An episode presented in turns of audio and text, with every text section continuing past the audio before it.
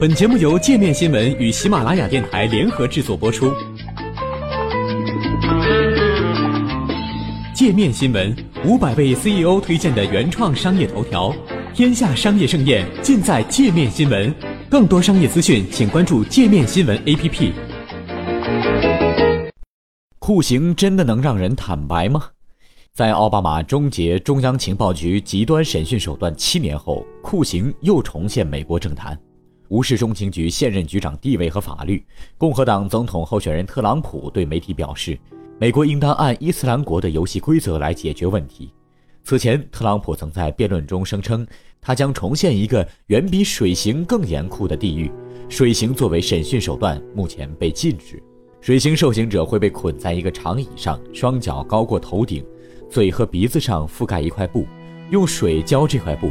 会用二十到四十秒隔绝空气，从而模拟出一种溺水的感受。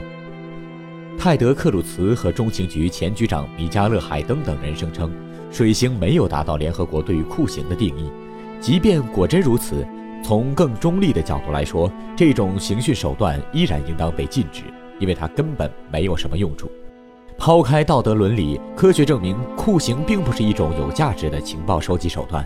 事实上，水刑实际上会削弱大脑提取记忆的能力。过去几年，杜柏林大学三一学院大脑实验研究教授、神经科学研究所所长奥马拉一直致力于研究极端审讯条件下的大脑状况。奥马拉在其新书《为什么酷刑无用：审讯的精神科学》中提到。不论道德与法律的立场如何，酷刑会削弱从记忆中提取真实信息的必要神经认知机制。当我读2009年由奥巴马发布的酷刑备忘录时，我发现每一个酷刑的步骤都是心怀不轨的心理学家想要摧毁一个人的记忆时会采用的手段。奥马拉表示，这是重新获取人们大脑中信息的最糟糕的手段。要理解为什么酷刑无法获得信息，我们必须首先理解记忆信息是如何存储于大脑的。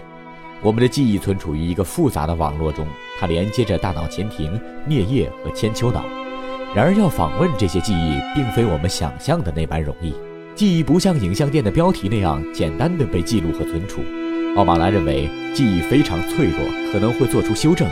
与其说记忆像卷录像带，不如说，他们是基于情感和环境的主动快照，因此我们对记忆的认知应当是流动的、可修改的。几个世纪以来，身体与心理上的痛苦都被用来撬开人们的嘴。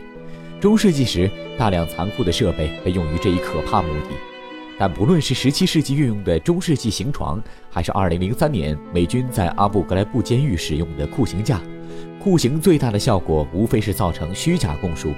当然了。虚假供词不一定都来自酷刑。无辜计划称，每四个被判有罪的人中，就有一人后来被证明因为虚假供述而蒙冤。根据密歇根州立大学研究人员最新一项研究显示，即便是稍微温和一些的睡眠剥夺，也会将虚假供述的概率提升五倍。为什么呢？这一切都归因于应激源对神经系统的影响。慢性应激会使大脑中负责记忆、学习和情感的海马体退化。海马体萎缩将伴随着其功能及记忆的退化。奥马拉在他的著作中写道：“这意味着包含反复刺激的审讯手段会让大脑宕机，因为受刑者的注意力都放到了生存上，他该如何让这种经历尽快结束？”美国人一直以来都相信供述的可靠性，强制但可靠的供述是间谍电影中的经典桥段。同时，美国警察的培训包括一个叫做瑞德技术的训练。这种审讯方法中，审讯人员会寻找受讯者焦虑的迹象，例如交叠双臂或者眼神闪烁等。这项技巧始于1950年代。批评者认为，瑞德技术依托的科学如今已不再可靠。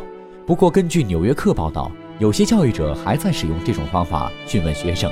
比起强迫供述，奥马拉提出了一个更温和、更明智的方法。他说：“你需要的是了解他们是做什么的专家。”他们知道，在供述过程中提出诱导性的问题会多么轻而易举地破坏供述的真实性。毕竟，临床科学医生和心理学家经过多年的研究和数百小时的培训，才知道哪些问题可以唤醒记忆信息。事实证明，以一种有好有理的方式提出开放性的问题，对于让人们开口说话有着非常好的效果。尽管酷刑和极端的审讯方式还在被使用，但奥马拉认为，脑科学的发展终将说服更多政府改变审讯方式。但路透社最新一项调查发现，三分之二的美国人依然相信对疑似恐怖分子施以酷刑有时是正当的。还想了解更多世界各地的商业趣闻，请关注“界面天下”频道微信公众号“最天下 The Very World”。